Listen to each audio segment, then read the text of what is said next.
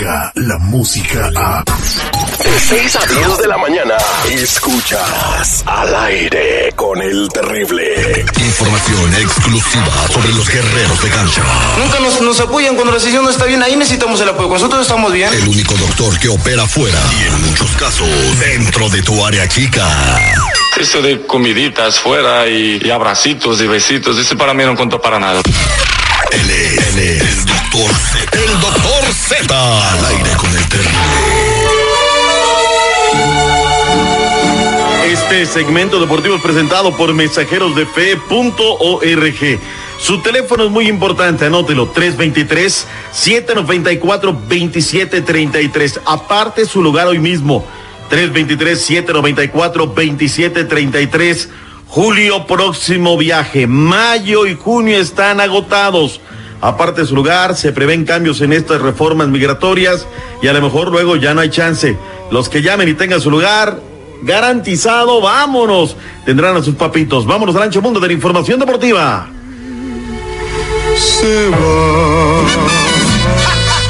Y Terry, ¿cómo andamos? ¿Todo bien? ¿Todo bien? Todo bien, todo bien, al millón y pasadito, muy emocionante y con muchos goles estuvo esta jornada de la Liga MX. Creo que es de las que más goles tiene, ¿no? Esta jornada no que pasó. se equivoque, mi Terry, es la que más goles ha tenido esta jornada, con un total de 40. No se registraban tantos goles eh, desde la campaña Apertura 2016, la Y a- fecha 6. Y a mí me gusta ver golear a los equipos.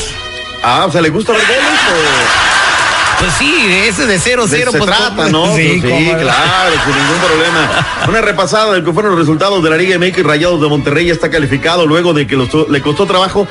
Tuvo seis bajas de los titulares, uno por cero al Veracruz. El equipo de Cholos perdió en contra de los Lobos de la Benemérita Universidad Autónoma de Puebla. No. Benemérita Universidad Autónoma de Puebla derrotó a los Cholos 2 por 1 fue el marcador final. El sábado cinco partidos, tres goles anotados al, anulados al Necaxa, caray, 2 por 2 marcador final, bien anulados, ¿eh? La fiera es histórica. 12 victorias de manera consecutiva, le metió 5 a los rojinegros del Atlas. La mejor ofensiva, la mejor defensiva, el goleador, todo es que le den el título, ¿sí o no, mi Terry, a la fiera ya? Exactamente, yo creo que no que no echen las palomas a volar porque esos equipos que terminan de superlíderes y con superrachas se los avientan los lobos guapos de los cuartos de final, güey. No sé si esta fiera, eh, te lo digo, tienen un volumen de juego. Llegaron ocho veces a la portería nada más en el partido. De las ocho, metieron cinco la pelota. Sigo, al Atlas, como, pero el Atlas jugó bien, ¿eh? No creas que fue un flancito. La máquina cementera con ayudas arbitrales, dos por uno el conjunto de los Pumas. Al minuto 61, Tigres perdía tres por uno. Solamente tuvo tres titulares regulares y finalmente Monarcas que la guajolotea. Ganabas 3-1 en el minuto 61 y te empatan 3 a 3. Por favor, Terry. Las Chivas Rayadas de Pero es el síndrome del Morelia, doctor Z. Siempre van ganando con dos goles, o sea, 2 a 0, 3 a 1 y los empatan o terminan perdiendo. O sea, es el peor marcador para el Morelia ir ganando con dos goles de Lo ventaja. que estás queriendo decir es que Monarcas es un equipo de pacotilla. No, no es de pacotilla, sino que les hace daño ir ganando con dos goles de ventaja. Ah, porque ahorita, ahorita se levanta Red City, ¿eh? De Little Michigan, ayer al área de Villa se levanta No, y pues, vienen a hacer una manifestación que- o fuera de la que- no, que, que, que me digan si estoy equivocado. ¿A poco No, crees que no les da coraje ver a que van ganando 3 a 1? Uy, hasta que le, le acabo de pegar a la chiva, le van ganando Tigres y luego se dejan empatar como siempre. Siempre.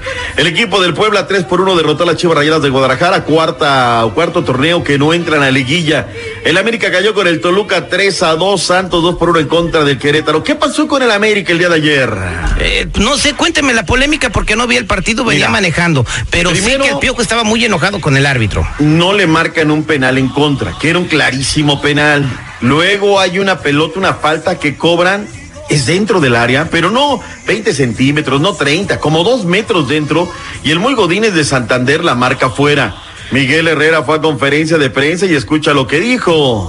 Es el único árbitro en el mundo que marca un penal afuera del área. Da la ley de la ventaja y luego cuando es penal, se retracta y va para atrás. Era penal.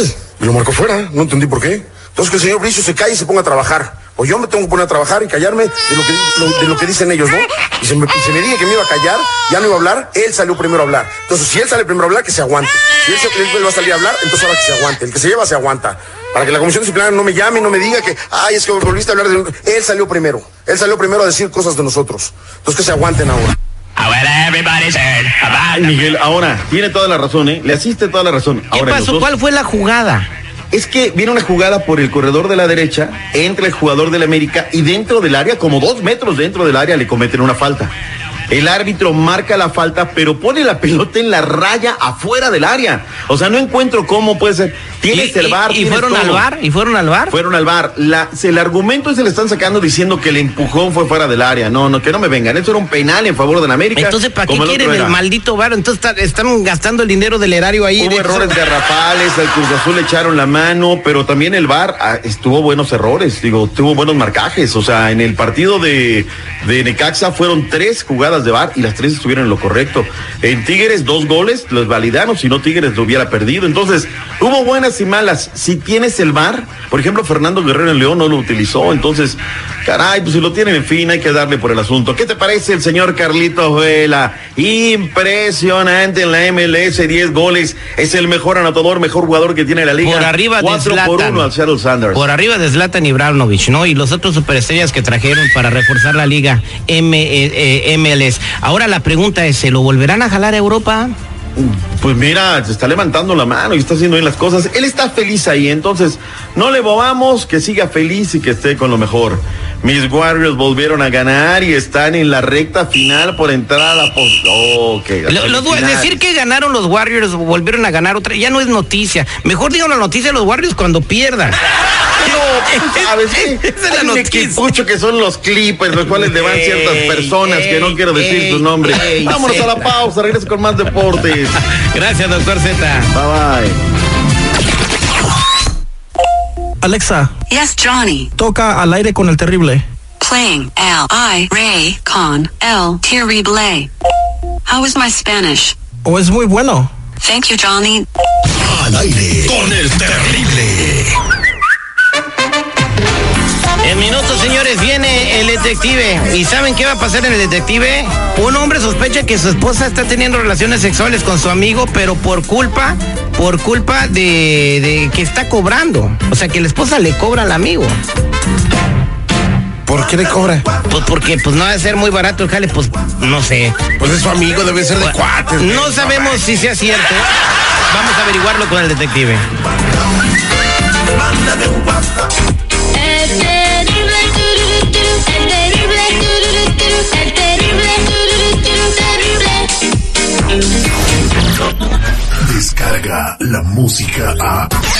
Escuchas al aire con el terrible. De 6 a 10 de la mañana.